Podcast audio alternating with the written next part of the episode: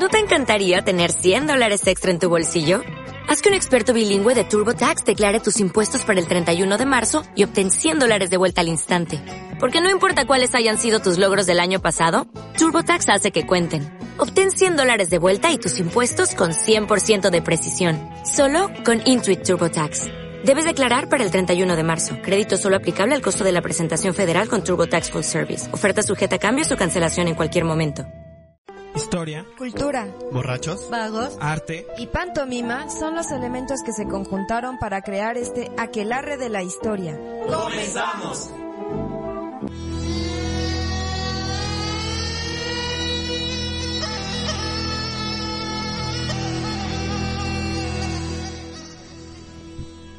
Hola amigos, bienvenidos a una emisión más del Aquelarre de la Historia.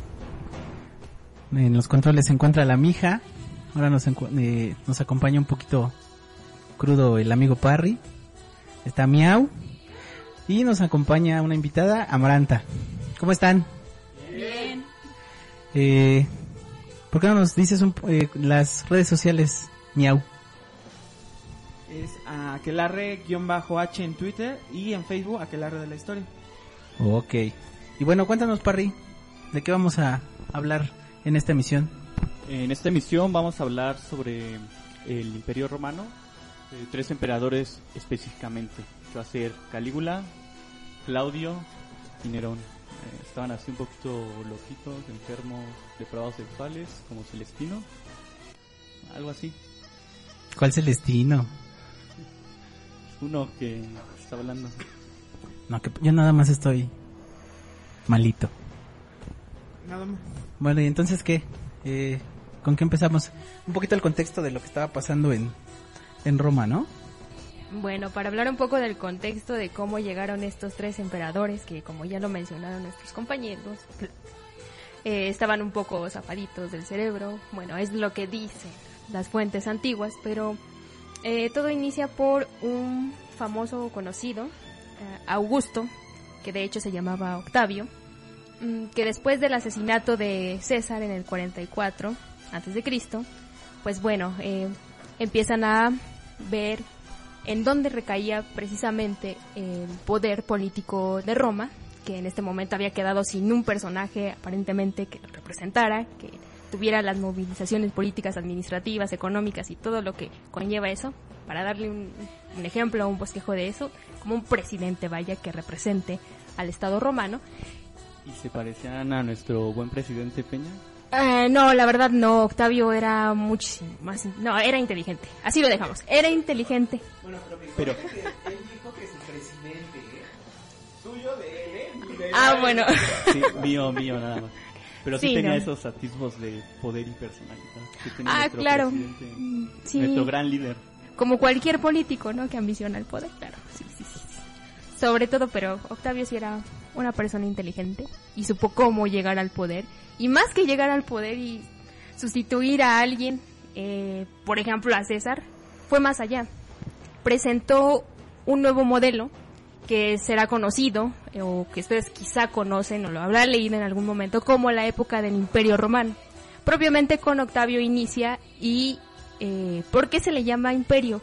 ¿O qué atributos tenía Augusto? Bueno, Augusto tenía o es conocido como el princeps. ¿Qué quiere decir princeps en este caso y en el contexto romano y para que ustedes me entiendan? Bueno, princeps era el que tenía la primera palabra en las decisiones del Senado. O sea, casi casi el máximo representante en la política romana. Lo que intenta hacer Augusto en este caso, teniendo como antecedentes una serie de revueltas civiles que había pasado Roma por ahí del año primero, de- por- del año, perdón, del siglo. Si ya estoy contando por años, ni que fuera qué. Eh, sí, sí, sí, sí, sí, ya sé. Yo, yo que me quiero ver toda linda, que en un año se puede formar un imperio y que Roma se construyó en un año, pero pues no, No, pues ¿verdad? no. Claro que no. Bueno, en un siglo ya, porque aquí mi amigo ya me corrigió, el miau.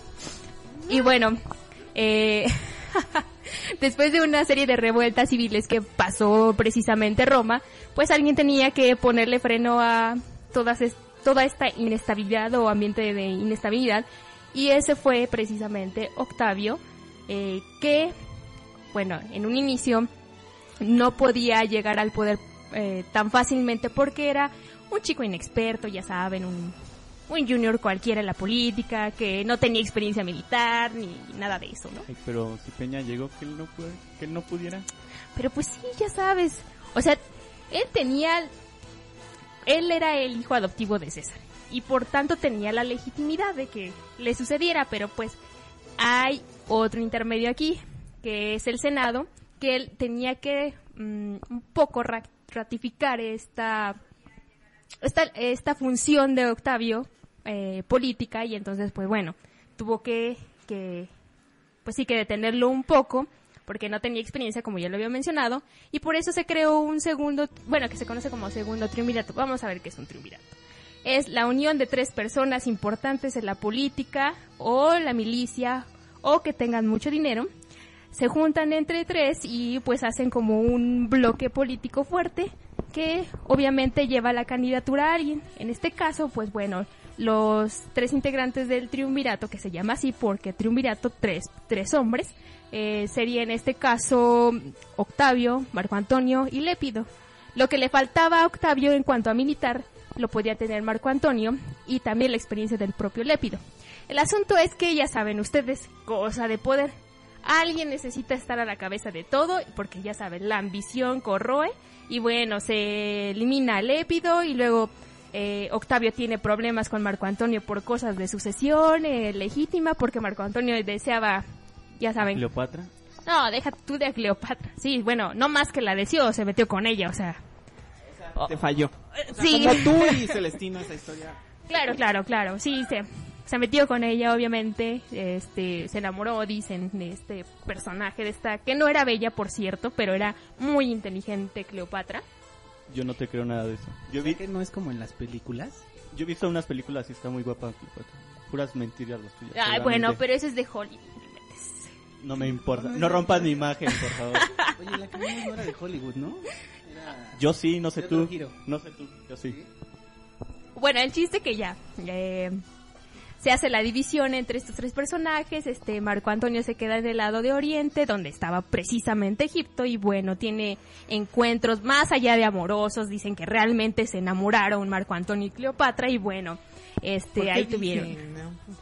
Uno Pues que es que ya sabes, eh, bueno, no, más bien no es que sepas, perdón, pero ya sabes que la política, Ya me voy, gracias. que la política generalmente se crean lazos matrimoniales para pues consolidar cosas de, ya sabes, de estabilidad, de que... Poder, sí, Sí, sí, sí, poder, ca- cosa que ni siquiera pasa No, actualmente, ¿verdad? Gaviotita y su peña de este señor de aquí. No, no, no, déjalo ahí, vete con el gobernador de... Chihuahua. No, no, de Chihuahua, de Chiapas. Sí, tenía Lolita Ayala. Ah, Y con Anaí, que por cierto, un compañero dice que no sabe cómo una mujer embarazó a otra mujer, pero bueno, eso es otra cosa que se- eso no, no, no corresponde precisamente a Roma, pero pues da pie para hacer esta pequeña eh, divulgación. ah, ok, ok, ok. Y pues bueno, ya, adelantando todo esto, sucede eh, la pelea entre eh, Marco Antonio y Octavio. Octavio finalmente se queda en el poder, hace una serie de reformas, porque él intenta recuperar eh, la república de, de siglos eh, que, se había formado en Roma. Intenta darle poder al Senado y bueno, él, pa- para eso se necesita una figura fuerte. Y él se postula pero entre todas las reformas que hace, más allá de otorgarle tierras al ejército, que por cierto era bastante importante darle tierras a un ejército que estaba carente y necesitaba eh, de un medio de subsistencia después de tantas guerras que habían pasado, entre ellas contra Cartago, en las guerras civiles que había padecido Roma. Bueno, no, las de Cartago son las únicas. Oh, Chihuahua, así es que esto es nuevo para mí. Yo nada más de Usa días tu para acá. diccionario, en este caso sería, usa tu, tu historia de Roma, por favor. No, yo nada más de días para acá, no. No me meto tanto para allá. No, no, Pero es política, lo puedes entender. no. No, solo días, dije. Solo Ah, días. ya. Me, hace- me haces el feo. Yo hasta me perdí, a ver, dime en qué me quedé. Porque yo estoy pensando en días de y... las tierras del ejército. Ah, sí, sí, sí. Por... Ay, es que este miau no sé qué hace. Es como los gatos, nada más se amontona ahí a tu cor. bueno, sí, estaba hablando de las tierras. Pues sí, se las dio Octavio. También respetó los privilegios del Senado, pero también metió a otros mm, integrantes que eran eh, mejor conocido como el orden ecuestre. Y usted se quedará, bueno, ¿qué es el orden ecuestre? Eran aquellos nobles que tenían cierta riqueza, pero no eran, vaya, ustedes saben que hay diferencia entre un mexicano y otro. Un mexicano que vive en Lomas de Polanco. Chapultepec, en Polanco, y uno que vive acá, pues no sé en dónde. En Indios Verdes. En Indios Verdes, obviamente. Hay Eso no diferencia. ocurre en este país. Claro que no. Mi presidente ha, nos ha ayudado a que ya no ocurran esas cosas. Bueno, En su gobierno no ocurre nada de eso. Todos somos iguales. sí, claro. Nada de corrupción. Entonces, bueno, el orden ecuestre era un grupo que había emergido, que se dedicaba a cuestiones militares también, y tenía un cierto poder eh, político por la riqueza que había acumulado. Bueno, en este caso se lo dejaron, eh, Octavio lo que hizo es, sí, tengo a gente del Senado, que son los nobles nobles de Rancio Bolengo, y al orden ecuestre. Metió una estabilidad al gobierno, o sí, por poder llamar al gobierno romano de ese momento. Y bueno, sucede que Octavio respeta ciertas cosas, le dan ciertos atributos de poder personal. ¿A qué me refiero con esto? Bueno, sí. Si Octavio es la persona que se dedica a poner un freno a la inestabilidad de Roma que había, pasa que había pasado, eh, Octavio también debía de recibir ciertas ciertas contribuciones que le dejaran pues sí, poder político. En este caso, eh, tenía, por ejemplo, eh, el poder de rechazar leyes que solamente antes hacía la asamblea. ¿Qué es la asamblea? Una reunión de ciudadanos que decidía sobre cuestiones políticas o que daba su, su opinión respecto a lo que se hacía en el Senado o lo que el Senado emitía como O leyes. sea, como que los, lo, era como la traba, digamos así, como que, que cuidaba que... Anteriormente sí, la Ah, ok. asamblea. En este perfecto. caso, Octavio se queda como el máximo representante político administrativo, que incluso tiene veto. Eh, ¿Qué me refiero con veto? Eh, pues que es inmune a que otros quieran quitarlo en ese momento o que quieran eh, tomar decisiones, más allá de tomar decisiones. Eh, vaya, Octavio se quedó como el papá de Roma, para que me entiendan. Eh, sí, en una casa, quien administra, quien dirige, quien tiene la última palabra es el padre.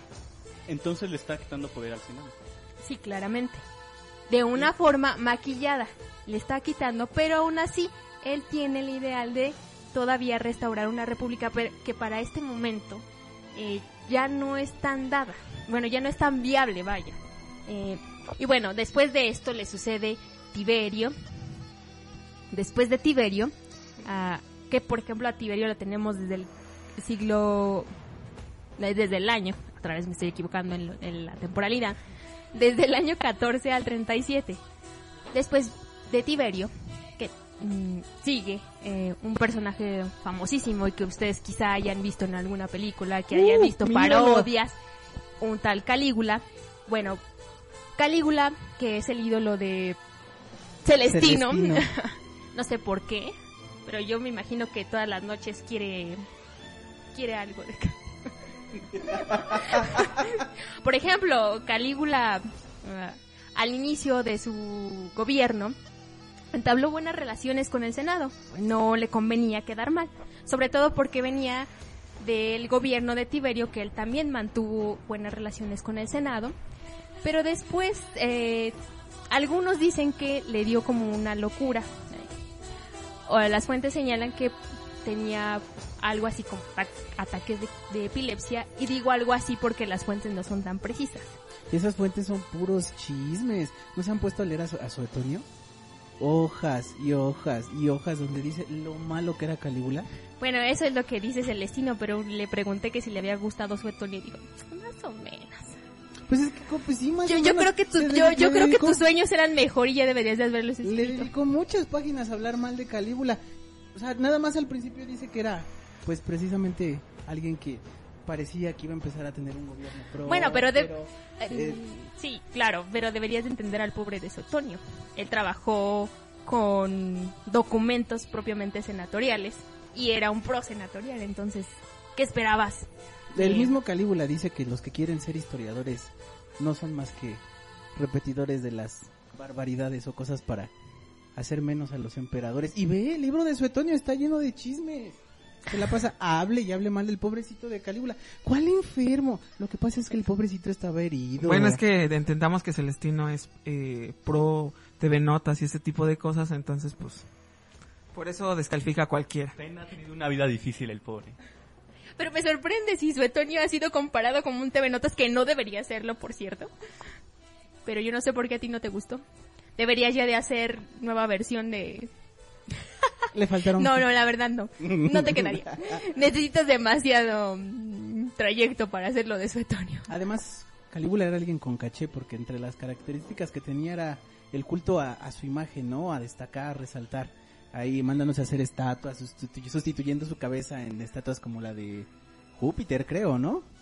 Entonces era alguien que imponía, yo no sé por qué. No, fuera de que sea de Júpiter, lo que intentó hacer es poner su estatua en el templo de Jerusalén. Eso ya es demasiado. Podríamos calificarlo de egocéntrico. Sin embargo, varios dicen que por esta cuestión de la enfermedad de la epilepsia y porque el fulan... No, no el fulanito. Es un emperador. Mayor respeto, entonces. El señor Calígula mezclaba plomo con vino. Cayo Julio César Augusto Germánico, por favor. Ay, sí, claro. Como ahora eres un fan. Soy su plan, declarado. Mm, No, hombre. Pero a ver, ¿por qué eres su fan? ¿Qué es lo que hacía Calígula que te llamó la atención? Es que Bueno, yo le sé hay algunas cosas de lo que hacía en el Senado, por ejemplo. Después de que pasó todo esto de que mezclaba vino con plomo, pues puso un casi casi lo que se dice un prostíbulo senatorial en donde incluía a las jóvenes de jóvenes nobles para prostituir. Mira, creaba Por- fuentes de empleo para los jóvenes. ¿Por qué crees que lo admira aquí el compañero? Era un emprendedor. Ven como les digo, todo el mundo habla mal. Él les creaba fuentes de empleo.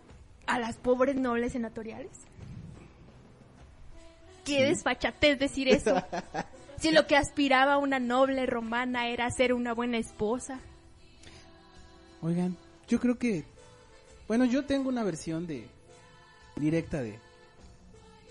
De mi ídolo, Calígula. A ver, Mi ídolo. Donde él... Porque sí saben que es el... Es sobrino de la tía Lencha. Hasta allá extendió su... Su... Sus raíces familiares. Con razones así esa tipa.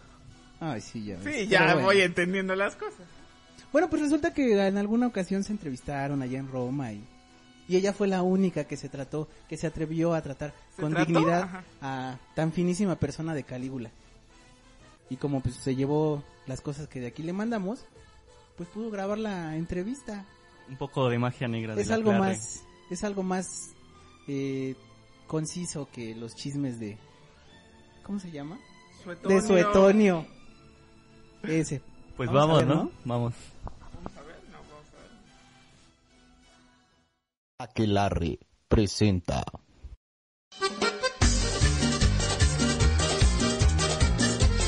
El show de la señora Lencha.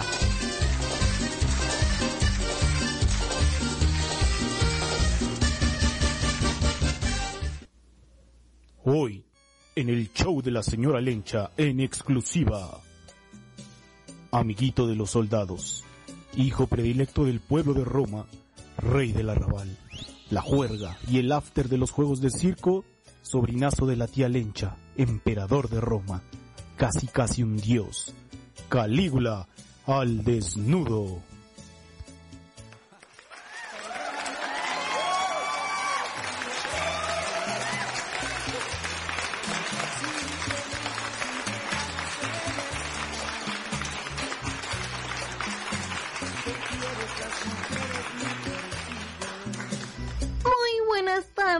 Corazones. Gracias por dejarme entrar una vez más a sus hogares y llegar a lo más atrofiado de sus telenovelescos cerebros. Hoy los invitamos a que conecten la vieja videocasetera y la pongan a grabar encima del video de los 15 años de su hija. Ese que ya nadie ve porque la desgraciada se fue el otro día con el novio. El día de hoy estamos de gala porque tendremos a Calígula al desnudo.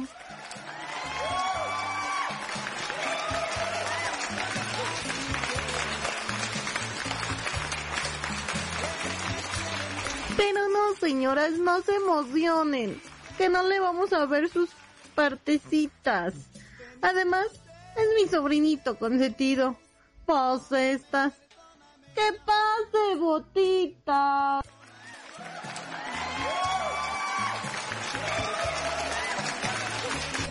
¿Ya cuántos años pasaron, tía? Y sigues con lo de botitas. Yo ya soy un hombre respetable. Atrás quedaron los años de andar vestidito de soldadito. Ahora ya soy casi un dios. Soy Cayo Julio César Germánico. Pero mijito, tú para mí siempre serás el mismo nene consentido, al que le cambiaba los pañales. Déjate mimar, que todos sabemos que eso te gusta mucho.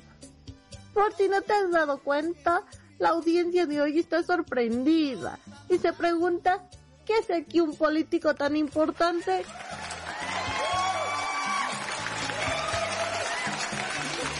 Bueno, tía.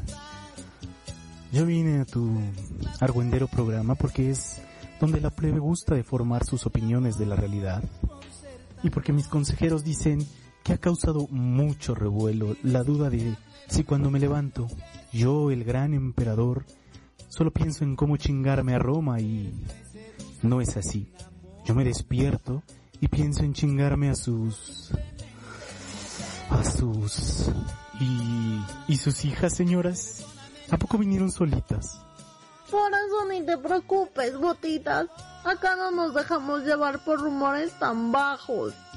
Lo que nos importa es que el público se vaya con el cerebro bien lavado.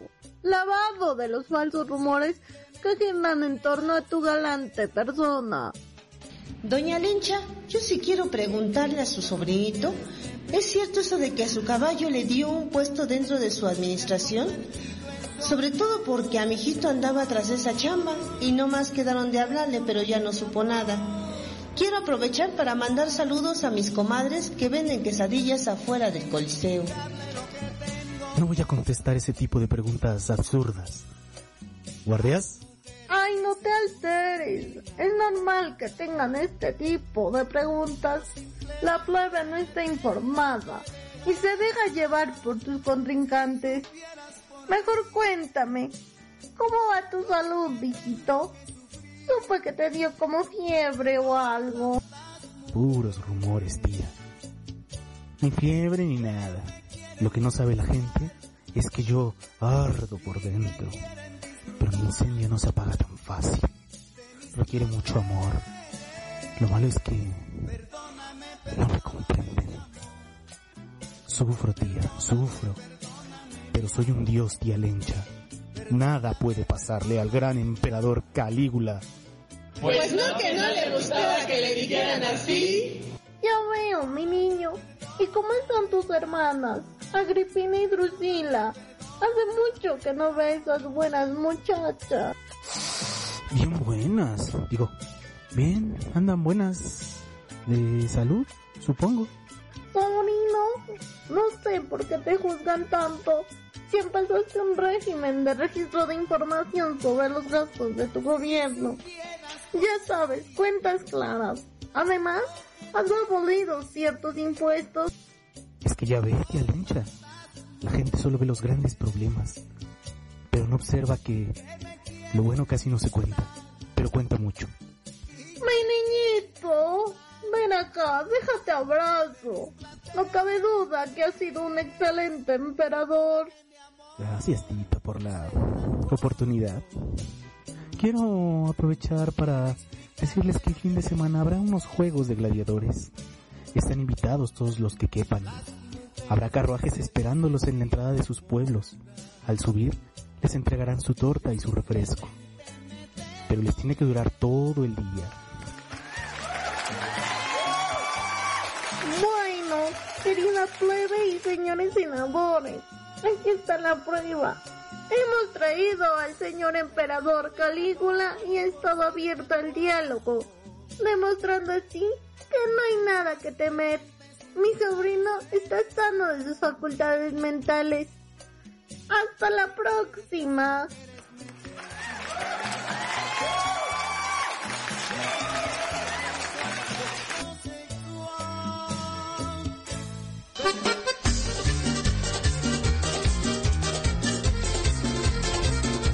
El show de la señora Lencha.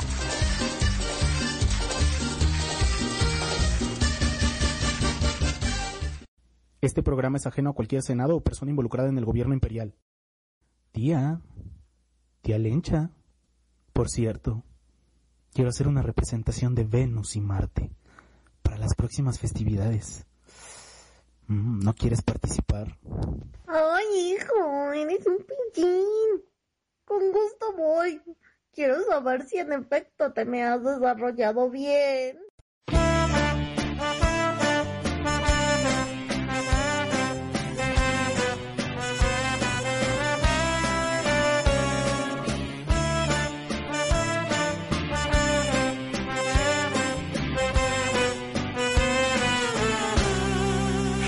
En una noche de farra, recostado en una barra, a un calavera conocí.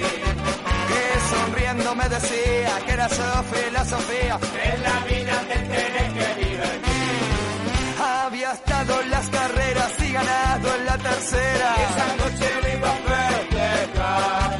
Y a una gata con dulzura la tomó por la cintura. Y bailando se puso a cantar.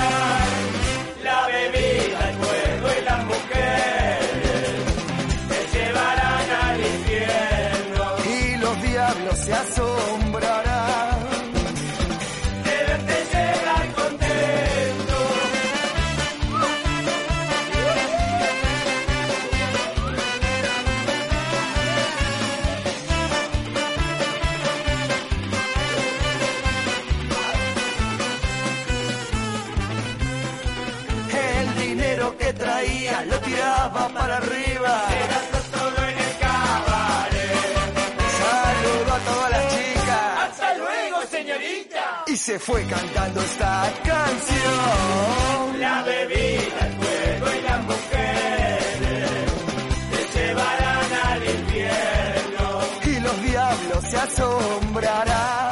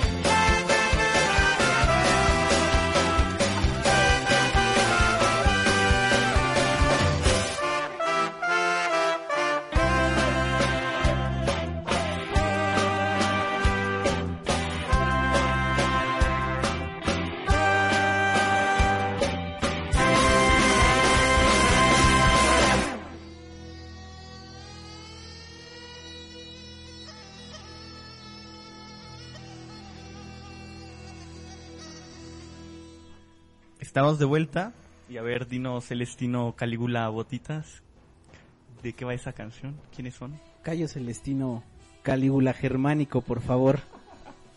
Quisieras. Esto fue de los auténticos decadentes, la bebida y juego, el juego y las mujeres que viene en el disco Los Reyes de la Canción. Que si lo piensas es un himno a Calígula. La bebida, el juego y las mujeres te llevarán al infierno. Además habla de las carreras de caballos. Pero a ti no te gustan las mujeres, ¿qué te hace sonso? ¿Tú cómo sabes? Pero ese Calígula le entraba también a los hombrecitos. Por, por eso también lo adora tanto. Retiro mi, mi punto. Bueno, vamos a seguir con el tema. Ya Vamos a- a eliminar este amargo trago que tuvo. Y bueno, vamos a ser un poco más concretos para terminar de ver el caso de Calígula. Que efectivamente le gustaba al muchacho de los espectáculos, que no es Celestino, por cierto. Eh, entonces, eh, todo lo de las arcas del imperio, pues se iban destinados a eso. ¿Y pues, qué hizo más que nada de medidas económicas? Más que eso afectó todo el erario de Roma. La endeudó y obviamente a personas que veía que según él eran traidores, le confiscaba los bienes y también nos bueno, nos mandaba, ya saben, les daba cuello. Además también empezó a inventarse impuestos por cualquier cosa, ¿no? Empezó a, a talonear a la prole. A talonear a la... po- Eh, a no, la- a para que po- para que para que veas que no fue primero Santana Parry. No fue el primero que dijo hasta por respirar les voy a cobrar impuestos. Él desde mucho antes fue mejor que Santana y dijo, a ver, cáiganle. Bueno, sí, entonces esto fue en contra de lo que hizo el, el gobierno, la administración de Tiberio, que fue a más, un poco más, lo que calificaremos como ahorrativo en este caso. Bueno, ya llega Calígula, eh, todo el despilfarro, obviamente esto como en la actualidad genera tensión social y pues tienen que eliminar a la persona que está haciendo este tipo de acciones, ¿no? Naturalmente, así como porque sí. Pues fíjate que en Roma eran eran me- eran mejores para tomar este tipo de decisiones, así es que sí, le dieron crán a Calígula. Llegó el tristísimo año del del, del 41. Este ya llorando ahí tu mar de no, lágrimas pues es ahí que imagínense, pobrecito. para llenar el man muerto con sus lágrimas. Y justo ahí en medio de tanto eh, ajetreo de que mandaron a descansar a nuestro querido Botitas Calígula, este, pues andaba allí espantado un tal Claudio, ¿no? En Ah, medio, sí, en medio de todo el alboroto y pues precisamente lo eh, Claudio traía una historia detrás de sí que le hacía el feo a su familia, que lo andaban cuidando para que no no hiciera el ridículo, para que se expresara bien, para que no se quedara dormido después de la comida. Ay, nada más lo despreciaban y ya, o sea, era uno más. Decían que era un, un idiota. Bueno, vamos a ver, vamos a empezar por sus cualidades. Era un tartamudo.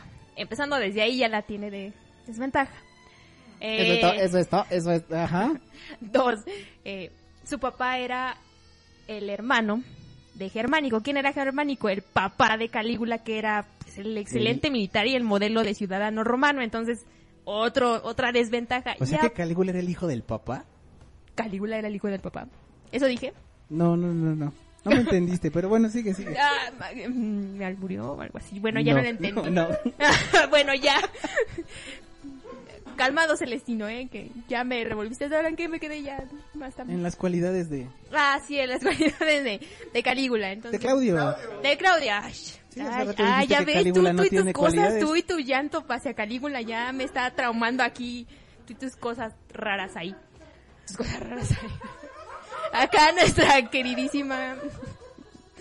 Bueno, ya, seguimos con, con, los atributos que se le asignan a, a Claudio.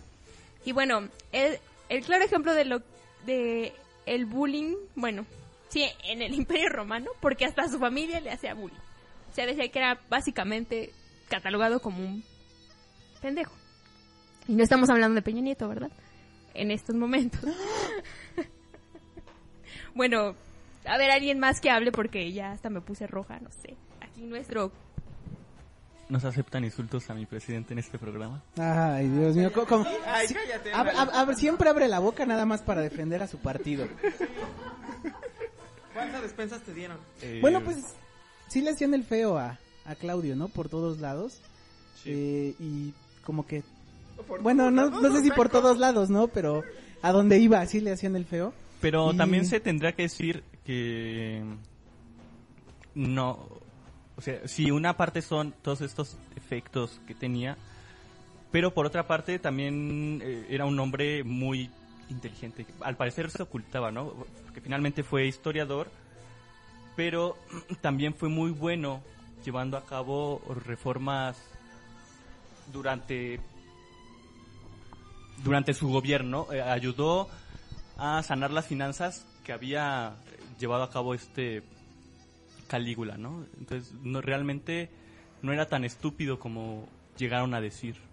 De hecho, eh, investigadores modernos apuntan a esta idea de que más bien él se hizo el idiota, porque de idiota no tenía nada. Y vámonos a las referencias que el propio Suetonio nos comenta. Eh, puro chisme, ¿no? El chisme picosón aquí. Bueno, él Ah, hizo... tanto, no, que escribió casi nada de él, ¿no? Ay, acá este quiere como su famoso Porfirio Díaz que escriban cientos y kilos y kilos y kilos y kilos, A kilos, y fuerzas. kilos y kilos y kilos. Menos el tuyo, porque no se ha escrito. Fuerzas. Bueno, ya, después de, de bullear aquí a Miau. bueno, lo siento, lo siento. Tenía que defender a Claudio. Porque cómo, si fue el que hizo toda la sistematización del aparato burocrático en el Imperio Romano, cómo ver a un personaje como idiota. Más bien, los autores contemporáneos apuntan de que se hizo idiota y sobre todo considerando que acababan de matar a Canígula, uno de sus parientes. Y además todo lo que sucedió dentro de su familia, que hay envenenamientos y todo eso, pues se tenía que proteger. Considerando que Calígula mató a gran parte de sus de su familia, pues claro que te haces el idiota, ¿no? Pues claro, Te convenía, ¿no? O sea, te convenía ser el idiota ahí para subsistir y yo lo hasta yo lo haría, ¿no? Bueno, no sé acá Celestino dice que no y que ¿Tú también estás actuando Celestino? no, ya es natura. Ya, ya, ah. No, pues creo que sí es cierto esto de que no era propiamente idiota, ¿no? Sino que quizá actuaba o trataba de mantener como un bajo perfil. Porque precisamente recién muerto Calígula, creo que todavía ni se enfriaba cuando deciden ahí, este, en el Senado, ¿saben qué? Pues necesitamos a alguien para como apaciguar todo esto. Y pues no sé, yo creo que han de haber dicho, pues vamos a agarrar a alguien a que a lo mejor ahorita ponga orden y del que nos podamos deshacer muy pronto. Y pues que ven por ahí este escondido a, a Claudio y que le dicen, pues ven para acá y Claudio les dice, oye hijo, ¿no? Y bueno, se lo llevan y lo nombran este... Se escuchó muy fuerte. Lo, lo- le- lo- lo nombran emperador, le toma juramento y demás. Y pues, no sé, yo me acordé un poco ahí de tu, precisamente para pensar que no es como nada, nada idiota. Me acordé mucho del presidente de, el ex presidente de Parry, el Calderón. Una de, las de las, primeras de, la- de las primeras medidas que, que hizo Claudio fue comprar la, la fidelidad del ejército, eh, que se dice que fue, fue el que más, más dinero ¿Se emborrachó? ¿Fue una de sus primeras actividades? Pues no sé. Yo creo que sí, ¿no? Después de, oye, tener un ascenso así de un momento a otro cualquiera. Bueno, compra, com- eh, decide pagarle muy bien al ejército, si no mal recuerdo, Suetonio dice que les va a dar 15 mil sestercios. ¿Sí Ay, o sea, ya, ya, ya va así. Página tal, parágrafo tal. Por favor, en la edición tal. Tan, tan, tan, tan, tan. Cómpreme ya, por favor. Claro. Y pues fue precisamente lo que también hizo tu tío Calderón, ¿no? Comprar al ejército. Luego, luego entra al poder y les voy a subir el sueldo. Y creo que desde ahí este Claudio pues ya empezó a demostrar que pues no, no era nada tonto. Además de que también pensando como esa coyuntura en la que se dio su ascenso al poder de decir, están matándonos a, están, están, acaban de matar a, Cal- a, a San Calígula, A San Calígula. eh, pues también me van a, querer- a querer segu- se- seguramente hacer lo mismo.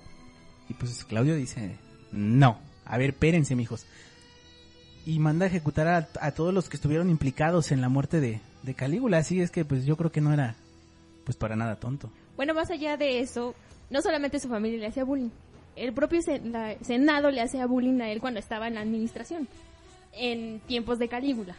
Entonces, obviamente, eh, ¿qué hizo Claudio? Pues ya cuando hizo todo lo la sistematización de la burocracia, pues no metió al orden senatorial. De menso lo iba a hacer.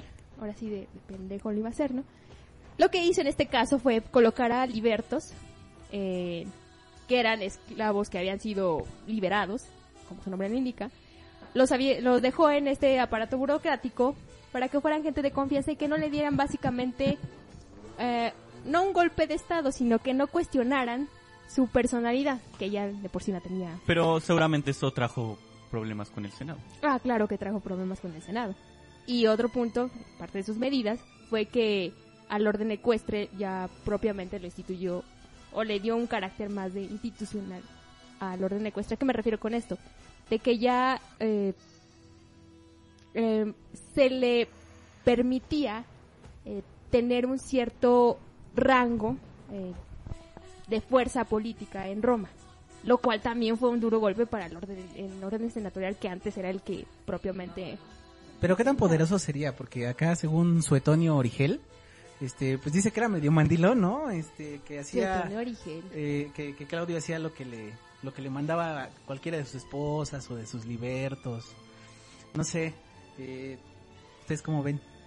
Yo pienso que no, que era como pues bastante Pues no inteligente que el le tirabas a Calígula. Bueno, así de que te gustaba no, lo- más de no lo estoy, no lo estoy comparando. Y ahora no, ya defiende a hay- Claudio. hay- Eres el defensor de los emperadores, entonces, aquí. No, no, no, no.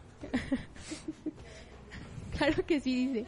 El que sí se quiso sentir acá, este, emperador fue eh, el amigo Parry, ¿no? Que se quiso meter ahí a... Como con eso de que una de las cosas por las que destacaban esto de... Y hasta cruza la pierna Parry, ¿eh? Como que se pone orgulloso. Sí, por Eh, se quiso meter al ambiente artístico con los emperadores y pues ahí los invitó Entre a hacer mi- una... Entre, los, entre uno de mis tantos talentos. una un- los, los invitó a hacer una una canción acá Parry Osorio entonces pues oye mija ¿por qué no nos pones la canción que, que, que Parry le produjo a los emperadores Puro talento. puro talento Escúchenlo, romano escúchenlo.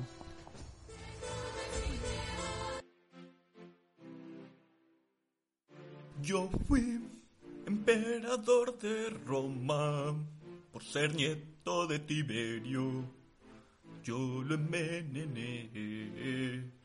Cayo César Calígula soy. Ser un tonto debí fingir un bajo perfil. Ser yo de Calígula me permitió subsistir. Tiberio, Claudio, César me dicen a mí. Me gusta el fuego incendia Roma mientras persigo cristianos. Mi nombre es Nerón. Gobernando locamente. Somos Julios, Claudios, nos gusta mandar. Nuestros vicios son nuestra virtud.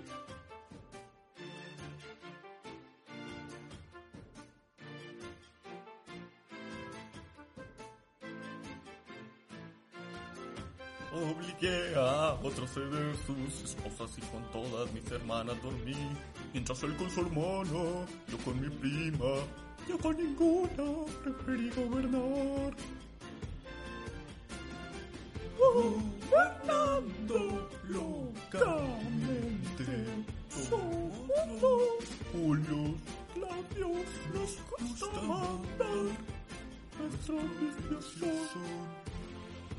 nuestra virtud. Yo era el depravado. Yo era un chiste. Yo era el malvado. Reinando sin razón. Me forzaron a suicidar.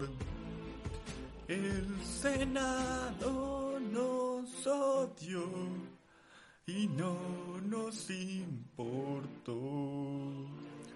Administrando sin razón. Reinando sin razón.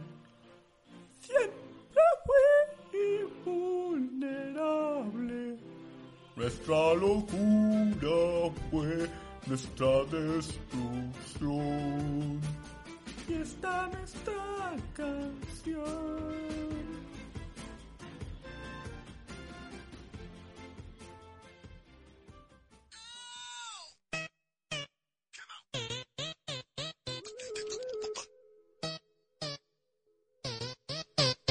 ¿Cómo está su señoría y todo el público en la sala?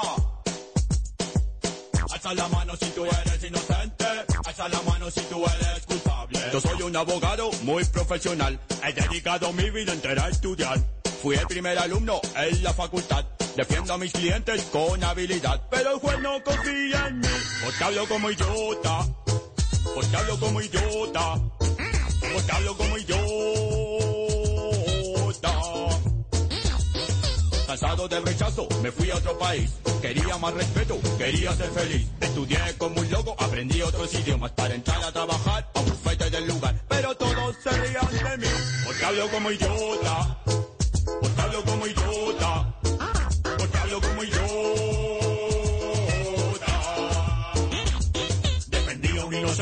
Pruebas irrefutables. El caso estaba claro, él no era el culpable. El jurado se burló, el fiscal me huyó. Y en la cárcel mi muchacho terminó. Como llora, me dijo el juez. Como llora, y el actuario. Como llora, y la prensa.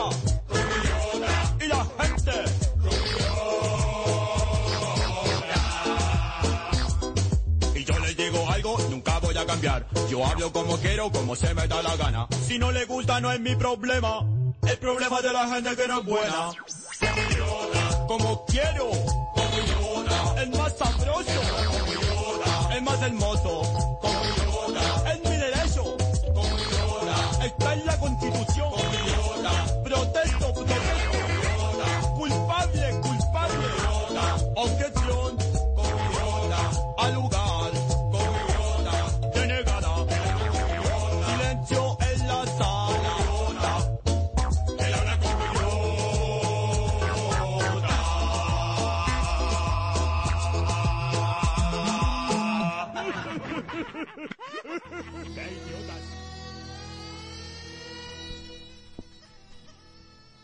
Estamos de regreso. Chale, Parry. ¿Qué onda? Muy buena canción. Yo esperaba algo mejor. Grandes de- voces. Oye, ¿dónde lo, ¿en qué estudios lo grabaron? ¿Ahí en el Hotel Mazatlán? No, no. Que- a- al que tú vas, no, no, no. Ah, fue en otro, al que tú hotel, vas. ajá. Otro Hotel Mazatlán. Sucursal. No, no, acá, acá por de Indios Verdes. Qué bárbaro. Pobrecito Claudio. Quedamos en que pobrecito Claudio. Un poco. Pero bueno, a Claudio le dan cuello qué? En 54. Por andar comiendo hongos, ¿no? De esos que alucin- ¿de esos alu- alucinógenos o de cuáles? ¿Cuál es alucinógeno? No, ¿qué pasó? Bueno, lo envenenaron, se dice que lo envenenaron y que fue una, uno de sus familiares, que es Agripina. Agripina, sí, una de sus, la De sus- tercera esposa. Sí. La tercera es la... Ah, no, es la vencida, ¿verdad? tercera No. es la vencida. La- la- Sí, sí fue la ganona. Pero el punto aquí es que Agripina, la menor, tenía hijos de otro matrimonio. Dentro de estos era, estaba Nerón, el famoso Nerón, que todos yo supongo que ubican porque se le considera el primer perseguidor de los cristianos, que esto es falso, totalmente falso. Las persecuciones contra los cristianos fue ya a mediados del siglo III. Y bueno, lo que hizo Nerón fue más bien echarle, o lo que se dice en las fuentes, que según le echó la culpa a los cristianos de un incendio en Roma. Entonces, pues, bueno, por eso se distingue el famoso Nerón, pero más allá de esto, por sus excentricidades. Y eso ocurrió ya cuando murió su madre, Agripina, que por las fuentes parece ser que era la que comandaba el barco. Pues sí, lo ponía en cintura.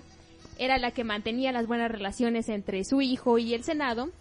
Y obviamente a la muerte de su madre, que también se cree que fue asesinada, mandada a asesinar por eh, influencia de de algunas, pues, ya saben, como los muchachos que se juntan con personas Como Celestino. Como Celestino, sí, claramente.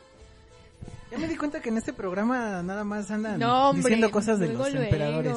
A mí se me hace que a Amaranta le pagaron para venir a hablar mal de tan generosas personas. De todo se empieza a hablar siempre de lo malo. Quiso un poco que es que vamos a hablar. Aquí, aquí se parece ya lo que callamos las mujeres o qué? pues sí parece eso. Ya ni Calígula hacía eso, por favor. Pon en alto el nombre de Calígula. Está en alto conmigo. Está en su corazón. Bueno, aquí Miau que sabe también de Nerón, porque a él le encantó Nerón, ¿verdad? A ver que nos cuente algo. Nos peleamos por Este, No, a mí lo, que más me llama la atención de Nerón, creo que de, lo, de los tres emperadores que, leímos, eh, sobre todo con su, Suetonio, me parece que es el como el pues el, el más loco, ¿no? De los tres, en el sentido de que, como, como explicaste, hace tantas ex- excentricidades. Exacto. Eh, que, que eso es lo que más me llamó la atención de él, ¿no? O sea, quemó Roma. No eran excentricidades, era un artista este hombre. Exacto. Claro. Y quemar Roma fue una intervención artística. Quemar Roma. Arte contemporáneo. Eres un ignorante de primera. O sea, Me mijo, sorprende. ve a la zona Maco para que aprendas un poco. No, y además lo que dice Celestino que incendió Roma. A ver, vamos a explicar algo. Aquí, bueno, en Roma, ya estoy diciendo que Roma es México, pero es que se parece bastante. Hay una sobrepoblación. Entonces hay un montón de edificios, ya saben lo que ahorita ven, puros edificios o edificios que se están construyendo. Allá se le llamaba las ínsulas. Estas ínsulas eran como, pues, lo que ustedes ven actualmente, edificios donde van a habitar un montón de personas con muchos hijos, pero el problema ahí es que si un cuarto o una ínsula se incendiaba, provocaba el resto de las demás, imagínense. Como efecto dominó. Claro, era eso. Entonces es lo que sucedió, lo que le tocó vivir al pobre de Nerón. Así que, defendiéndolo un poco a Nerón, pues no era tanto de que él haya ido prendiendo, ahí prendiendo fuego ahí a todas las ínsulas. Este, más bien fue ya um, algo que sobreva- sobrepasaba los límites demográficos, más bien es, es un problema. Y bueno, más allá para detallar esto, pero a ver, explícanos. Miau. Ah, bueno, sí, sí, sí. Miau. Este, más bien, este, eh, contrastando un poco con, con esto que, que quemó Roma, también se conoce a Nerón por dar grandes espectáculos, ¿no? Por conocer sobre los caballos, bueno, hacer carreras de caballos, con él, que era un gran músico, ¿no? Y, y que, y que daba espectáculos. A mí lo que me llama un poco la, la atención es esto, que primero Suetonio lo, lo, lo- como que lo hace grande, ¿no? De, de los grandes espectáculos y no sé qué y no sé qué, pero luego termina diciendo, bueno, pero pues es que también corrompía a los jueces o si no ma- mandaba matar a los que le ganaban y este tipo de cosas, ¿no? Más allá de eso, imagínate que si tú no le dabas el premio a un emperador en ese momento, pues a qué te... qué te- ¿Cuál era el caso? Es como el, si no, eh, ya sé que no me van a aplaudir. Algo así. Bueno, Ah. no tanto, no tanto. Más bien, de hecho, se cuenta Suetonio y otras otras fuentes que Ajá. se equivocó una vez en un certamen que hizo. Y él así de todo, "Ah, me equivoqué, de seguro me van a descalificar. Claro que no, porque era el emperador. ¿Cómo vas a descalificar a tan, tan figura ahí que tiene el control de Roma? El punto es de todo esto es, el punto es de todo esto es que es, bueno, ya, Ajá. reitero. Eh, Nerón le gustaba todos los, los espectáculos, dejó a personas en el, en, administrando el imperio, el gran error que cometió. Él se fue a su gira artística de no sé dónde, casi, casi Lady Gaga con sus visteces ahí. Y bueno, bueno, obviamente iba a generar descontento, odio y sí, también le dieron cuello a este emperador, Nerón. En eso se la vivía, ¿no? Pues sí, pero ya sabes, gastaba en sus espectáculos y luego, y luego era dadivoso y, y- y ya Repartía Rep- dinero. No, ah, déjate tú de repartir dinero. Les quitaba a ciertas provincias de que, bueno, ya no pagarán impuestos solamente porque había estado ahí Nerón y porque, por ejemplo, Grecia o Atenas, que tenía gran prestigio, pues le quitaban los impuestos, obviamente.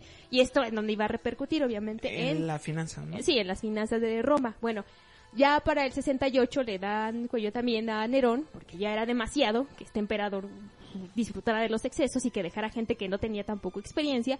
Llega el 68, le da la muerte de Nerón y el problema principal, no hay sucesores. No hay, en este caso. Nerón no adoptó a alguien para que siguiera en el imperio. ¿Y qué es lo que...? Claro, como había venido siendo. Eh, entonces se llega a la crisis del 69 en donde cuatro personajes que es Pindex, Otón, Galba, eh, Vitelio y un poco eh, Vespasiano, Tito Flavio Vespasiano, este, pues prácticamente es la lucha por el poder, por ver quién se queda y quién, bueno, más bien busca la ratificación del Senado. Entre todos ellos se dan piques y hay muertes. El chiste es que el triunfador es Tito Flavio Vespasiano y con él inicia una nueva dinastía conocida como la Flavia y da fin a la dinastía Julio Claudia, esta donde pertenecían estos tres emperadores. ¿Y dónde queda la nobleza? Esos romanos, pobres. Pero antes de que se acabara esa dinastía Julio, Julio Claudia, hubo un acontecimiento que es digno de recordarse. Nerón conoció a la hermana de Miau. Y a tu hermana no te hagas onzo, que es más cusca que nada. Yo creo que ellas sí estuvieron implicadas en lo del incendio, ¿no? Si fueron de Cuscas. Sí, tú las mandaste. Mira que Miau ya no, no las alcanzó, pero también se iba, ¿eh? No llegué, discúlpame. Vamos a ver cómo les fue a las hermanas, a la hermana de Miau Y a la hermana de Celestina. y a la mía.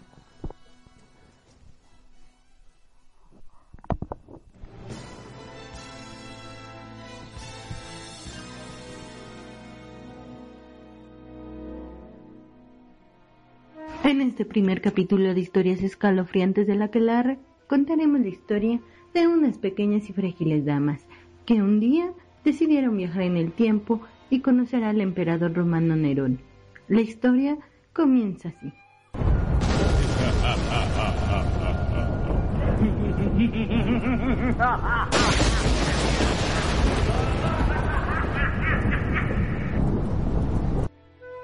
Bienvenidas, señoritas, a la Torre de Mecenas. Ofrecen un manjar con miel o una bebida a base de rosas.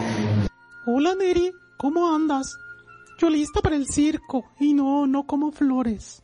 Mejor no tienes un buen trozo de carne. ¿eh? Ay, disculpa, Nerón. Es que no sabe comportarse en sociedad. Anda un poco nerviosa. ¿eh? Pero yo sí acepto tus manjares con gusto.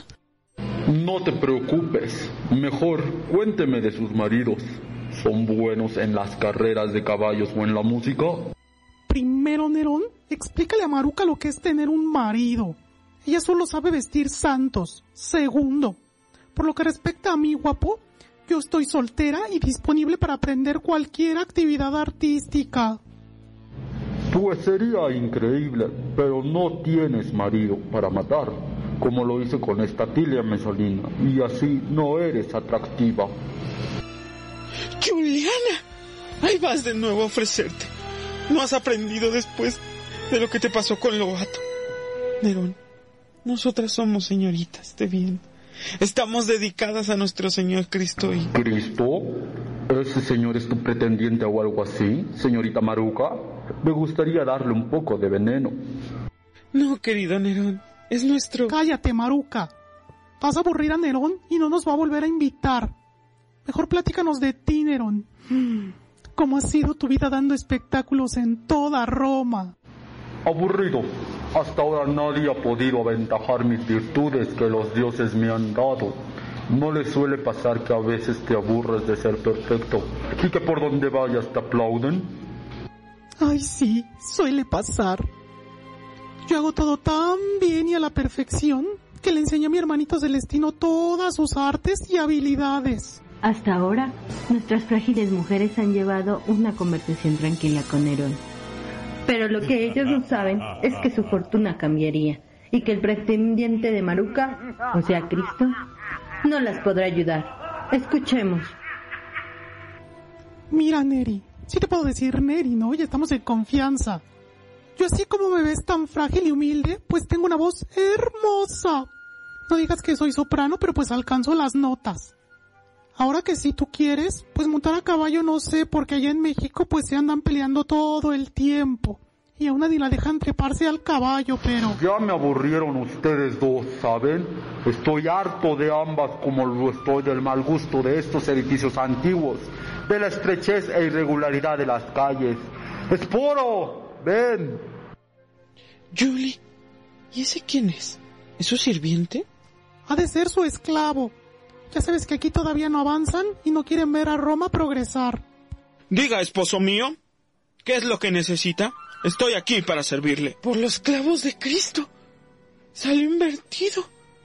¿Qué diría el noble grupo de por las familias naturales? Manda quemar toda la ciudad, que no quede nada. Pero... ¡Nada! Maruca, creo que es momento de despedirnos. No pienso volver a vivir lo que me sucedió en 1828 con mi mercadito. Por primera vez te doy la razón, gaviotita. Nerón querido, nos retiramos. Espero que disfrutes tu fogatita. No, señorita. Ustedes son las culpables que yo quiera hacer todo esto. Así que, Esporo, llévatelas. Y que con ellas empiece la hermosura de las llamas. y así, nuestras frágiles mujeres se vieron envueltas en el más terrible horror que ha tenido la historia de nuestra humanidad. Bueno, después de lo de Hitler, de los desaparecidos en las dictaduras de Argentina y la desgracia del Cruz Azul que no ha ganado un campeonato. Pero así ha sido nuestro primer capítulo de Historias escalofriantes de la Quelarre.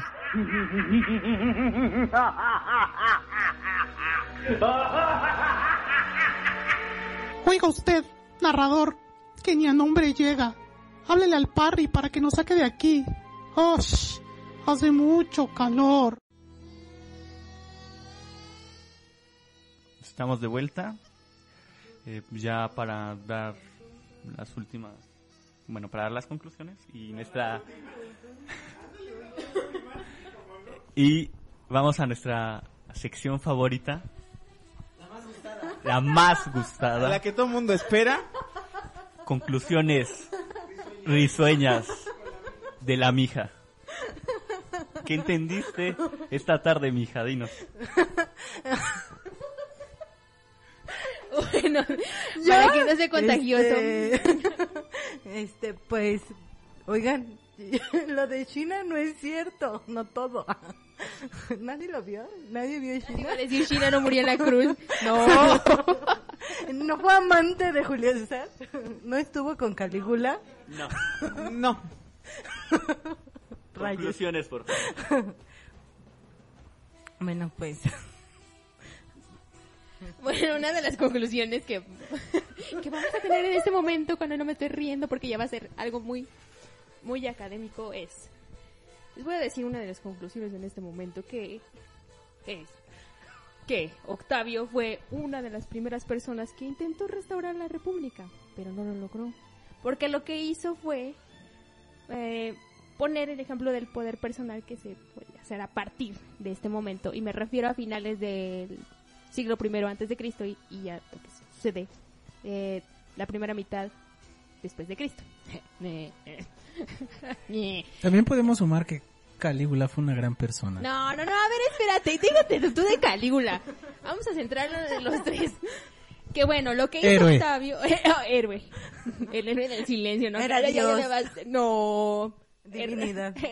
bueno, Cosa eh, sagrada. cosa sagrada, cosa sagrada. Bueno, ya, siendo serio y académicos un tanto, que Miau se está riendo y dice que no quiere, es que eh, tanto Calígula como Claudio y Nerón propiamente fueron los que dieron una evolución a la práctica imperial.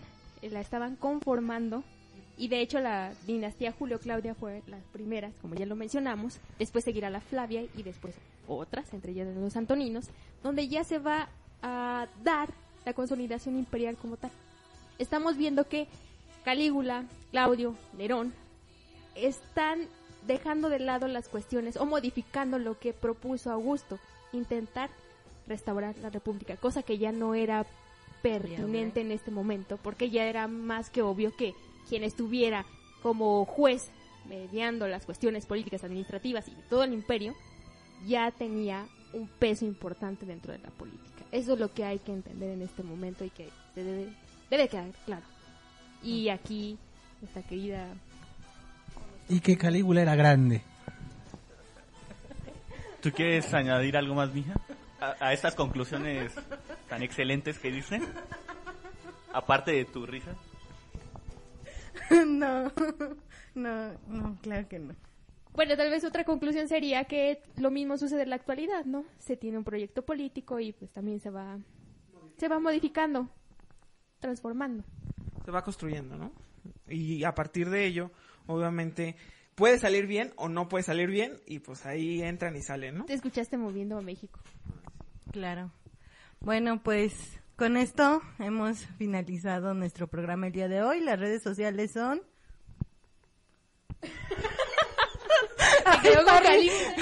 Parry, Siempre le pasa lo mismo a este muchacho. En Twitter nos puedes encontrar en arroba aquelarre Guión bajo a- H, H, Y, en, Facebook, aquel, aquelarre de la historia. Los invitamos a que se paseen por el centro a ver las ofrendas. No, no, no, no. Hay mucha gente. Yo No. tengo, yo tengo una pregunta antes de irnos. Díganme. ¿Creen que los emperadores se levantaban pensando cómo joder a Roma? Podría ser. ¿No oíste a Calígula lo que dijo hace rato? ¡Que no! No. Bueno, ya nos vamos. Muchísimas gracias. Y gracias a Amaranta por acompañarnos este día. Eh, nos vemos la próxima semana en el Aquelarre de la Historia. Y los dejamos con esto que es de los Cafres, del disco Viva lo Cafre. El romano. La mija va a llorar porque nunca ha podido ver a los Cafres en vivo. Hasta pronto. Bye.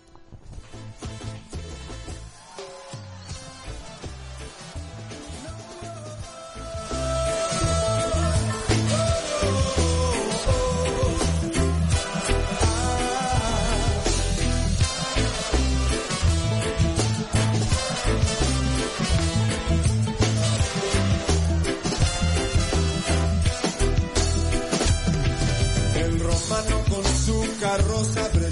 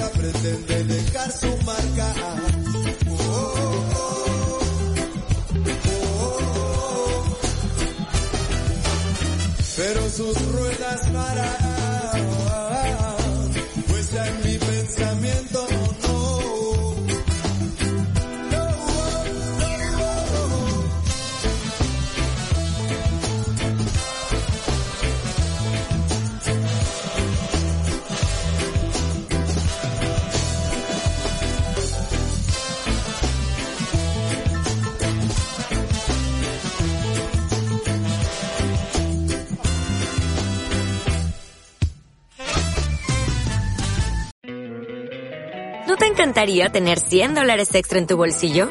Haz que un experto bilingüe de TurboTax declare tus impuestos para el 31 de marzo y obtén 100 dólares de vuelta al instante. Porque no importa cuáles hayan sido tus logros del año pasado, TurboTax hace que cuenten. Obtén 100 dólares de vuelta y tus impuestos con 100% de precisión. Solo con Intuit TurboTax. Debes declarar para el 31 de marzo. Crédito solo aplicable al costo de la presentación federal con TurboTax Full Service. Oferta sujeta a cambios o cancelación en cualquier momento.